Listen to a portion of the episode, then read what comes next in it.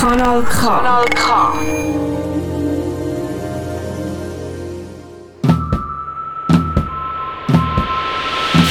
Hörkombinat Politik. Wir fassen zusammen. Heute der Rüstungsreport der WOTS.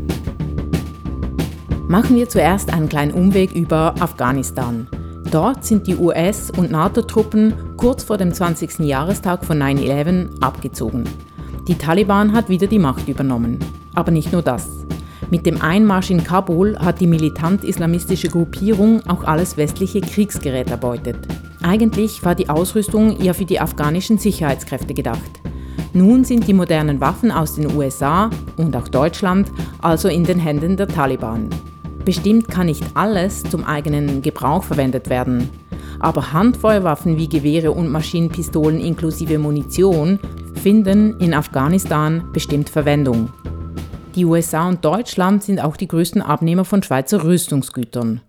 Die Schweiz gehört global gesehen jetzt nicht zu den allergrößten Exporteuren von Kriegsmaterial, aber, was viele nicht wissen, sie ist die zweitgrößte Verkäuferin von Munition für Kleinwaffen.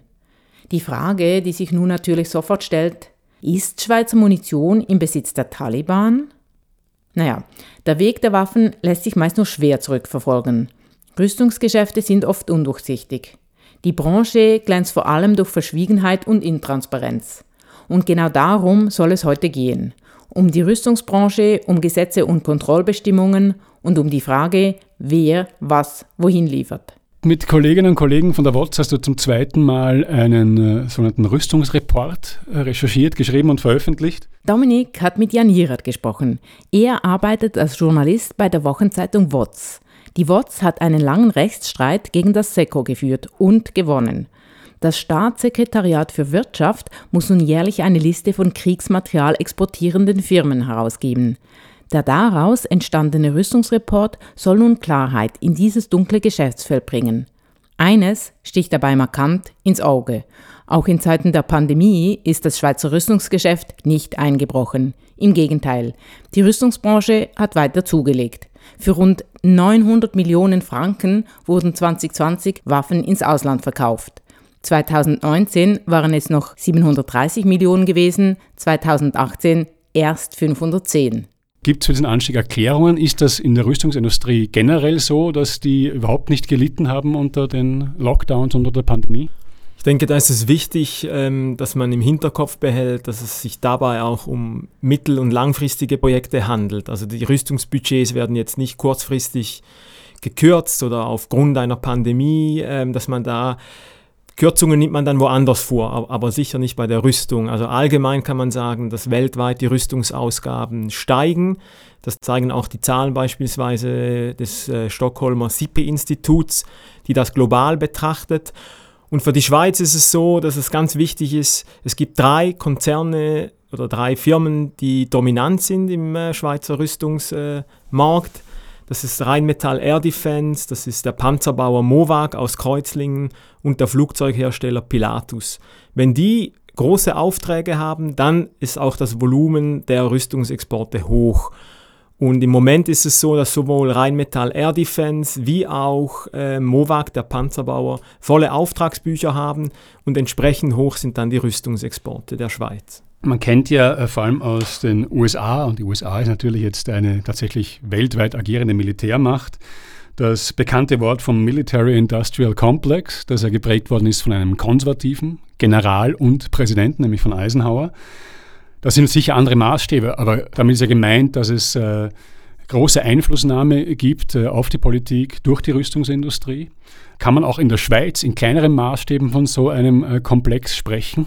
Ja, das würde ich auf jeden Fall äh, so bejahen. Also die Rüstungsindustrie hat gerade angesichts der eigentlich relativ geringen wirtschaftlichen und außenwirtschaftlichen Bedeutung doch relativ viel politisches Gewicht.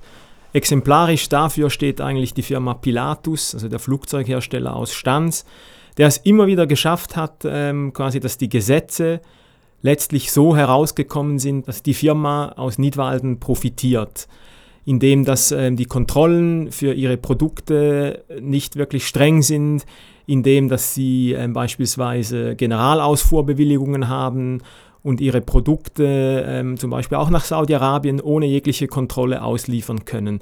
Also von daher würde ich schon sagen, dass das in der Schweiz in kleinerem Maßstabe auch so ist.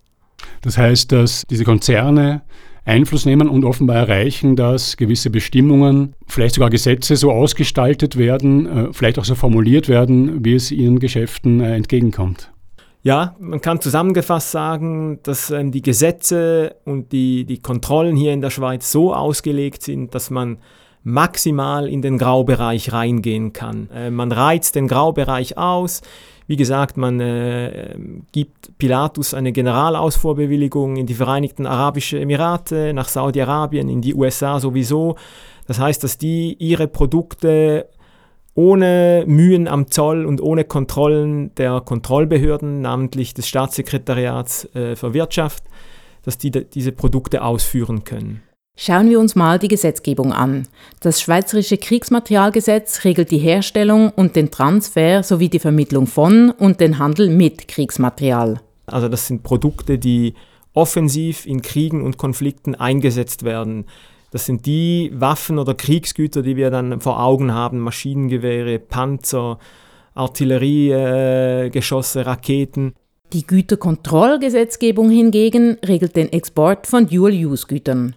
Das sind Güter, die sowohl militärisch wie auch zivil verwendet werden können, zum Beispiel Werkzeugmaschinen. Außerdem regelt sie den Export von sogenannten besonderen militärischen Gütern. Das ist eine eigens geschaffene Kategorie, wo es um Rüstungsgüter, also militärisch verwendete Produkte geht, die aber ähm, eben nicht in direkten Konflikthandlungen eingesetzt werden. Das bekannteste Beispiel ist das militärische Trainingsflugzeug von Pilatus. Mit diesem äh, Trainingsflugzeug werden die Piloten für den Ernstfall, also sprich für den Krieg, ähm, trainiert und vorbereitet. Hm. Zusammengefasst lässt sich also sagen, die Gesetzgebung bietet bereits viel Raum, um die Konsequenzen des Exports zu verschleiern.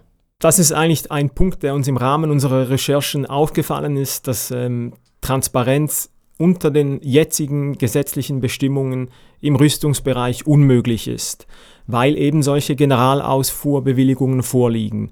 Mit welchen Argumenten haben die erreicht, dass sie eine Generalausfuhrbewilligung bekommen haben und heißt das, dass sie überhaupt keine Beschränkungen unterliegen? Die Argumentation ähm, läuft so, dass eben dadurch, dass es keine direkten Kriegs- und Konflikthandlungen gibt, ist es nicht ein Kriegsmaterialgut, sondern eben ein besonderes militärisches Gut und deshalb braucht es da auch weniger strenge Kontrollen auch in Ländern wie Saudi-Arabien, Vereinigte Arabische Emirate und so weiter, genau.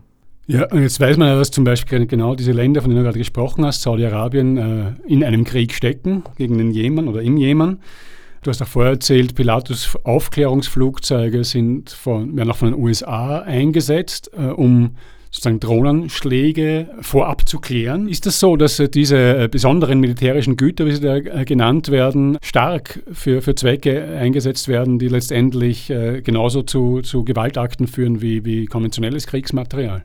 Ja, auf jeden Fall. Also es ist ja so, dass militärische Operationen heute oft sehr komplex sind. Also man, man braucht dafür eben nicht nur Gewehre und Raketen und Munition, sondern ähm, vieles findet im Bereich der Aufklärung statt. Also dass man quasi das Feld ähm, kennt und weiß, ähm, was auf der Gegenseite alles vorhanden ist. Dafür braucht man zum Beispiel Nachtsichtgeräte, dafür braucht man eben Aufklärungsflugzeuge, dafür braucht man Überwachungstechnologie.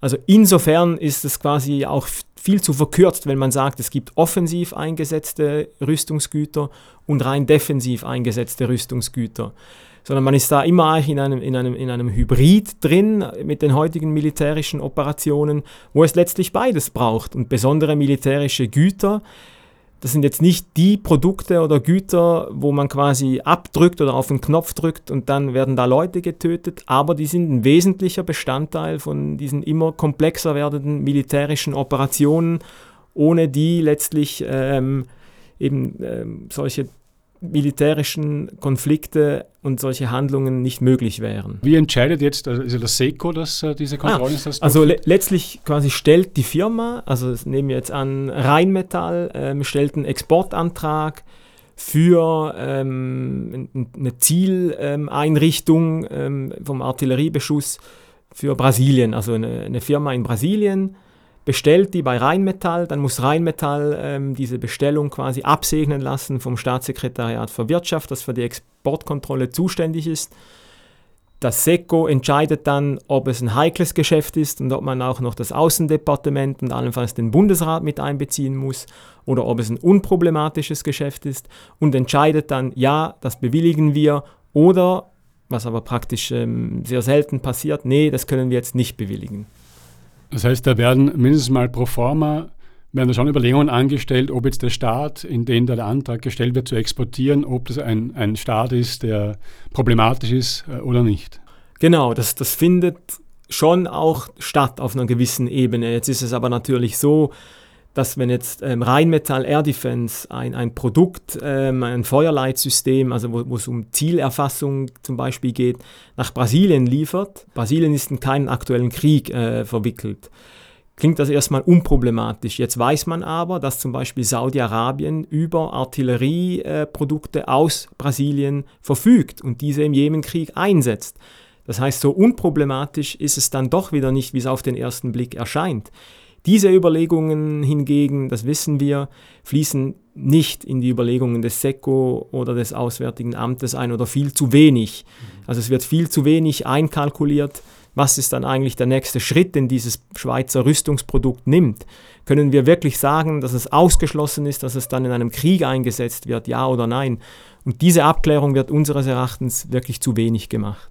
Was bei Brasilien mir auch noch einfällt, ist, dass der gegenwärtige Präsident ja einen sehr rechtsautoritären Kurs fährt und dass es da durchaus vorstellbar ist, dass er gegen die eigene Bevölkerung möglicherweise äh, Waffen aus Schweizer Produktion, wenn er sie von da bezieht, einsetzt werden sozusagen solche Überlegungen gemacht für Länder, die jetzt äh, eben vielleicht nicht in einem offiziellen bewaffneten Konflikt stecken, aber die eine problematische politische Führung haben. Ja, und das ist eigentlich auch ein positives Beispiel. Ich muss schon auch sagen, es gibt nicht nur negative Beispiele, sondern auch positive Beispiele.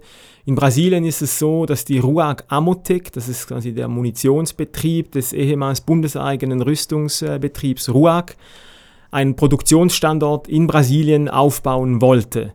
Die haben auch äh, über die entsprechende Lizenz nach äh, jahrelangem Lobbying in Brasilien erhalten.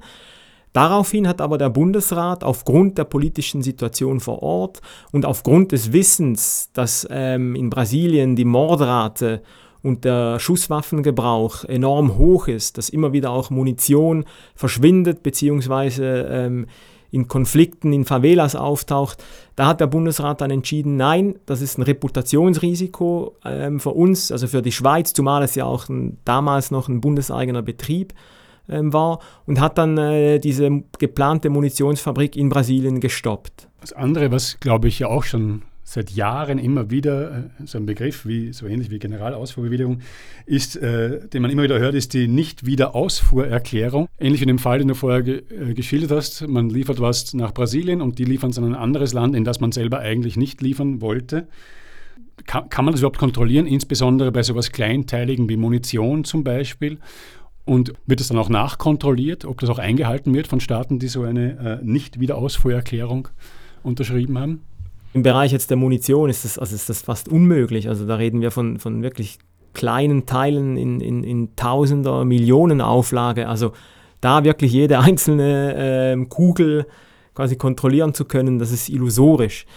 Und es ist auch so, dass letztlich ähm, wiederum dann wirtschaftliche Interessen äh, überwiegen. Es gab einen ganz äh, bekannten Fall von einer Lieferung von Handgranaten an die Vereinigten Arabischen Emirate, wo es auch eine solche Nicht-Wiederausfuhr-Erklärung gab, eine offizielle.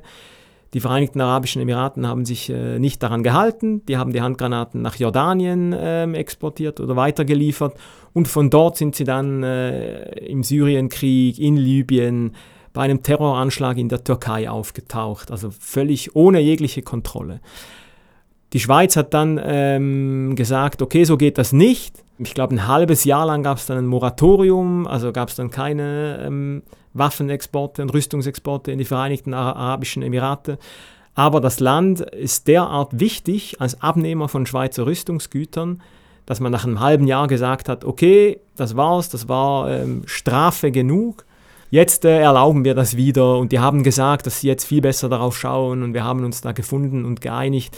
Wenn es dann ein Land, das wirtschaftlich so wichtig ist wie die Vereinigten Arabischen Emirate, dann ist man dann schnell wieder beim Courant normal und äh, hat das dann wieder vergessen. Also das Fazit ist, ähm, solche Verträge schließt das SECO ab und zwar, glaube ich, schon auch im besten Wissen und Gewissen. Es finden auch Kontrollen statt. Sie versuchen da weitgehend sich schadlos zu halten, aber können letztlich nicht verhindern, dass es passiert. Aber wenn man dieses System jetzt betrachtet, mit diesen Anträgen an SECO, das dann entscheidet, und äh, das SECO ist ja ähm, das Staatssekretariat für Wirtschaft, hat also per Definition ein Stück weit die Aufgabe, sich für die Interessen der Schweizer Wirtschaft einzusetzen. Ist das aus eurer Sicht die richtige Institution, um über Ausfuhrbewilligungen für militärische Güter zu entscheiden? Unseres Erachtens ähm, als WOT jetzt ist es ganz klar nicht so, dass gerade diese Behörde ähm, entscheidend ähm, für die Exportbewilligungen ähm, sein müsste. Allerdings ist es auch ganz klar so, dass letztlich nicht äh, die Behörde der entscheidende Ort ist, sondern entscheiden, der entscheidende Ort ist das Parlament beziehungsweise auch der Bundesrat, die die Gesetze erlassen und umsetzen. Man muss bei den Behörden ganz genau hinschauen, wie die das machen. Letztlich bewegen die sich aber im Rahmen der Gesetze, die das Parlament und der Bundesrat beschließt und umsetzt. Gut, der entscheidende Akteur ist also die Politik. Und ein Teil der Politik sind auch wir, Sie und ich. Regelmäßig können wir unsere Stimme zum umstrittenen Rüstungsgeschäft abgeben. Die allererste Rüstungsexportverbotsinitiative fand 1972 statt. Sie war eine Reaktion auf die Bürle-Affäre. Im Bürgerkriegsland Nigeria wurde damals mit Oerlikon-Flugabwehrkanonen auf IKRK-Flugzeuge geschossen. Die Schweizer Bevölkerung war empört, der Bundesrat sah sich darum zum Handeln gezwungen. In der Folge kam es zu einem gerichtspolizeilichen Ermittlungsverfahren. Während des Prozesses drang ans Tageslicht, nicht nur Nigeria wurde von Oerlikon Bürle illegal beliefert, sondern auch Südafrika, Malaysia, Israel, Saudi-Arabien, Ägypten und Libanon. Um die nötigen Ausfuhrbewilligungen zu erhalten, legte Oerlikon Bürle den Gesuchen falsche Endverbrauchererklärungen bei. Dafür hat das Bundesstrafgericht den damaligen Unternehmenschef zu acht Monaten Haft bedingt und einer Geldstrafe von 20.000 Franken verurteilt. Die Volksinitiative ist an der Urne jedoch gescheitert, wie alle weiteren Initiativen für ein Waffenausfuhrverbot auch.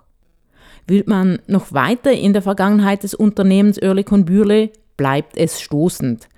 Groß wurde das Rüstungsunternehmen nämlich während des Zweiten Weltkrieges. Es belieferte sämtliche Kriegsparteien mit Waffen, insbesondere die Achsenmächte. Der Zugang zu den Märkten der Achse musste damals hart erkämpft werden, mittels Lobbying und Bestechungsgeldern. Laut den Berichten der Bergier-Kommission hat die Oerlikon Bürle unvorstellbar hohe Beträge für Provisionen und Schmiergelder bezahlt. Diese Zahlungen waren in den ersten drei Kriegsjahren höher als die Löhne für die gesamte Belegschaft der damals über 3000 Beschäftigten. Damit wurde Emil Georg Bürle zum reichsten Mann der Schweiz. Heute ist das Waffengeschäft der Oerlikon Bürle Teil der deutschen Rheinmetall AG.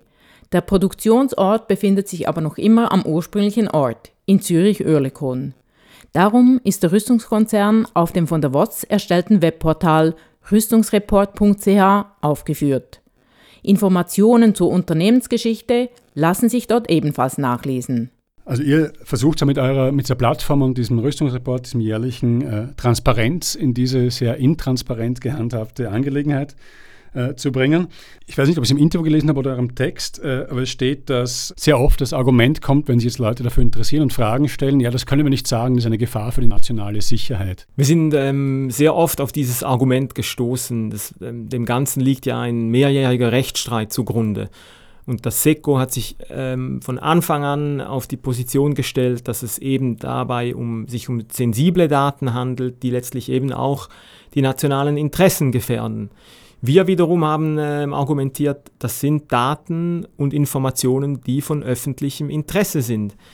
Die Bürgerinnen und Bürger dieses Landes sollen darüber Bescheid wissen, was die Firmen ähm, exportieren und was die Behörden ihnen auch für Exporte bewilligen nach einem wirklich mehrjährigen Rechtsstreit bis vor das Bundesgericht hat dann das Argument äh, des öffentlichen Interesses sozusagen gesiegt. Also die Gerichte haben entschieden, das öffentliche Interesse überwiegt.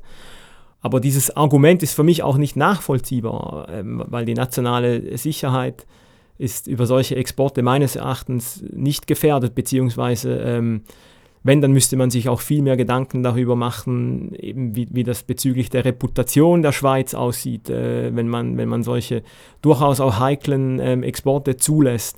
Was heißt das für ein Land, das sich als neutral versteht und immer wieder im internationalen und globalen Kontext auch als Verhandlungspartner auftritt, aber mit gewissen Ländern halt eben äh, Waffendeals äh, abwickelt? Du hast jetzt erwähnt, ihr habt ja recht eingesetzt, schon damit ihr das überhaupt äh, dann die Arbeit machen könnt, die jetzt hinter dieser Veröffentlichung steht. Aber anscheinend ist das immer noch nicht, also wenn ich es richtig verstehe, in allen Fällen ganz durchsetzbar. Also in dem Text wird ein, ein Fall zitiert von äh, Munition, die in den Oman geliefert wurde. Und der Oman ist jetzt ebenfalls auf der arabischen Halbinsel ein extrem problematisches Land. Und die, der Name dieser Firma, die das geliefert hat, ist nicht bekannt. Wieso kann zum Beispiel diese Firma ihren Namen geheim halten? Das ist natürlich ähm, die alles entscheidende Frage. Also Transparenz in dem Sinne, dass man nachvollziehen kann, welches Produkt an welches Land und an welche ähm, Fabrik oder an welche Behörde geliefert wird. Also wirkliche Transparenz ist auch mit diesem Rüstungsreport noch nicht erreicht. Wir sind weit davon entfernt, wirklich jedes einzelne Geschäft nachvollziehen zu können. Da ähm, ist es so, dass halt die Firmen auch Geschäftsgeheimnisse ähm, geltend machen können. Das heißt, die stehen in einem internationalen Wettbewerb und argumentieren dann, dass sie bei zu viel Transparenz benachteiligt werden, weil dann auch Preisrückschlüsse und so weiter und so fort möglich sind. Da haben wir auch ganz klar gewusst, dass wenn wir beispielsweise den Antrag stellen, dass wir jedes einzelne Geschäft ähm, aufgeschlüsselt kriegen, dass wir da absolut keine Chance haben. Aber man kann dadurch Abgleiche in anderen Statistiken und mit den Webseiten der Firmen doch relativ viel dann herausfinden. Aber ganz klar, Transparenz, wirkliche Transparenz herrscht in dem Bereich auch jetzt noch nicht. Der Veröffentlichung des Rüstungsreports hat die WOTS ein Interview mit Andrew Feinstein zur Seite gestellt. Der ehemalige Politiker und Sachbuchautor aus Südafrika ist eine bekannte kritische Stimme. 2011 ist sein umfassendes Buch Waffenhandel, das globale Geschäft mit dem Tod herausgekommen. Ähm, ein Satz von Andrew Feinstein aus diesem Interview ist mir noch aufgefallen. Er sagt nämlich, der globale Waffenhandel verschlingt Jahr für Jahr Milliarden an Steuergeldern. Weißt du, bezieht er sich da sozusagen nur darauf, dass Staaten mit öffentlichen Mitteln äh, Waffen und Kriegsmaterial kaufen? Oder geht es da auch darum, dass mit staatlichen Mitteln vielleicht Forschung äh, finanziert wird, die dann in der Entwicklung von Kriegsmaterial, in der Entwicklung von Drohnen zum Beispiel, auch an der ETH, dass da Geld hineingepumpt wird aus, aus äh, öffentlichen Mitteln? Ich denke, so wie ich Andrew kenne, meint er definitiv beides, weil für ihn ist das ja auch ein Kreislauf. Also eben, du hast es am Anfang des Interviews erwähnt, diesen äh, militärisch-industriellen Komplex, dass das eine Art ein in sich geschlossenes Kreislaufsystem ist und dass da eben die Forschung auch mit dazugehört, beziehungsweise der Staat, der ähm, Firmen subventioniert, der Forschung subventioniert und natürlich auch eben dann als, als Käufer oder Einkäufer äh, von, von Rüstungsgütern. Also, und dieser Kreislauf ist ja jetzt auch in, in Afghanistan sehr ähm, konkret zutage getreten. Man hat da ja unfassbar viel äh, Geld in äh, dieses Land gesteckt und jetzt kommt heraus, dass quasi dieses Geld zu weiten und großen Teilen in diesem Sicherheits-, in diesem militärisch-industriellen Komplex geblieben ist und auch da wieder rausgeholt wurde, eben von, von zum Beispiel privaten US-Anbietern, die mit dem Militär kooperierten. Und dass ähm, quasi ganz wenig Geld, viel zu wenig Geld in den Aufbau von äh, zivilen Strukturen eingesetzt wurde. Das äh, Zitat über das Interview mit Andrew Feinstein ist jetzt, Transparenz ist die effektivste Waffe. Würdest du diesem das denn zustimmen? Und das ist ja das, was ihr schaffen wollt mit diesem Report. Wie ist denn bis jetzt die Resonanz auf den und was erhofft ihr euch, dass der bewirken könnte? Also unsere Hoffnung ist, und deshalb haben wir das auch so als Rechercheplattform gestaltet, dass sich alle Interessierten, seien das Organisationen oder eben auch Bürgerinnen, andere Journalistinnen, informieren können. Ähm, beispielsweise gibt es in meiner Nachbarschaft äh, einen Rüstungsbetrieb. Dann kann man auf dieser Webseite nachschauen, oh ja, stimmt, ähm, am Ende der Stadt, in einem Quartier in Wülflingen, liegt ja tatsächlich ein Rüstungsbetrieb, der aus irgendeinem Grund ähm, Material für Panzer in ein europäisches Land liefert. Und dass man quasi sich bewusst wird, ähm, wie weitreichend und, und wie viele Firmen tatsächlich in diesem wirklich heiklen Bereich eigentlich tätig sind und, und dass man sich auch bewusst macht, dass es da in fast allen Fällen um Produkte und um Güter handelt, die in Konflikten, die für militärische Zwecke, die die Aufrüstung der Welt quasi weiter vorantreiben. Eine ganz kurze Nachfrage. Das, mit, das Beispiel mit Wülflingen vorher, war, war, das, das war, nicht, war das fiktiv? nein, nein, ich, ich habe es jetzt nicht mehr ganz präsent. Ich kann nachher dann mal noch kurz nachschauen. Ähm, die Firma heißt meines Erachtens OK, also also okay. okay. Was ist der Name dieser Firma? Ich bin okay, du ich bist müsste, okay, wir sind okay, was? Aber wir können das nachher noch kurz gemeinsam anschauen. Das ist, ähm, ich glaube, es ist Wülflingen. Es gibt es in fast jedem größeren Ort, hat man in der irgendwo in der Nachbarschaft, im Umkreis von ein paar Kilometern, eine, eine Rüstungsfirma. Ich habe kurz nachgeschaut. Die Rüstungsfirma OK AG ist gemäß rüstungsreport.ch tatsächlich in Wülflingen angesiedelt. Das Kriegsmaterial-Exportvolumen der Firma betrug 2020 1,48 Millionen Schweizer Franken. Was uns aufgefallen ist, ist, dass diese Firmen, die offiziell ähm, quasi in, in, den, in den sauberen und bewilligten Waffen- und Rüstungshandel involviert sind, rüberkommen wie irgendwelche hochmodernen, supersmarten ähm, Firmen. Und es ist die ganze Zeit von Defense die Rede, es ist die ganze Zeit davon die Rede, dass diese Produkte die Welt sicherer machen, dass es auch darum geht, eben dann die Demokratie wehrhaft zu machen. Meines Erachtens ist das alles einfach geschwätzt, das ist eine Weißwaschung, eine Reinwaschung eines Industriezweiges, der maßgeblich diese Welt unsicherer macht. Eben Andrew Feinstein hat dazu sehr viel geforscht. Er sagt eigentlich, jedes einzelne große Rüstungs- und Waffengeschäft ist mit Korruption verbunden. Ist letztlich ähm, führt dazu, dass Schmiergeldzahlungen ähm, laufen und vor allem eben halt, dass auch Konflikte geschürt werden. Also die Rüstungsindustrie hat kein Interesse daran, dass diese Welt friedlicher wird, weil dann ihr Absatzmarkt wegbricht. Slogans, Phrasen, Werbestrategien. Die meisten Firmen der Rüstungsindustrie sind private Unternehmen wie andere auch. Allerdings haben ihre Produkte und Handelsbeziehungen besonders unheilvolle Folgen. Gerade das Beispiel Afghanistan zeigt, diese horrenden Investitionen in den militärischen Sektor machen die Welt ganz bestimmt nicht sicherer. In die Schweizer Beteiligung am internationalen Waffenhandel kann man mit dem Rüstungsreport der WOTS ein wenig mehr Einsicht erlangen. Denn so klein die Schweiz sich auch gerne macht, auch für ihr Wirken gilt die Warnung, die Andrew Feinstein in der Einleitung seines Buches schreibt.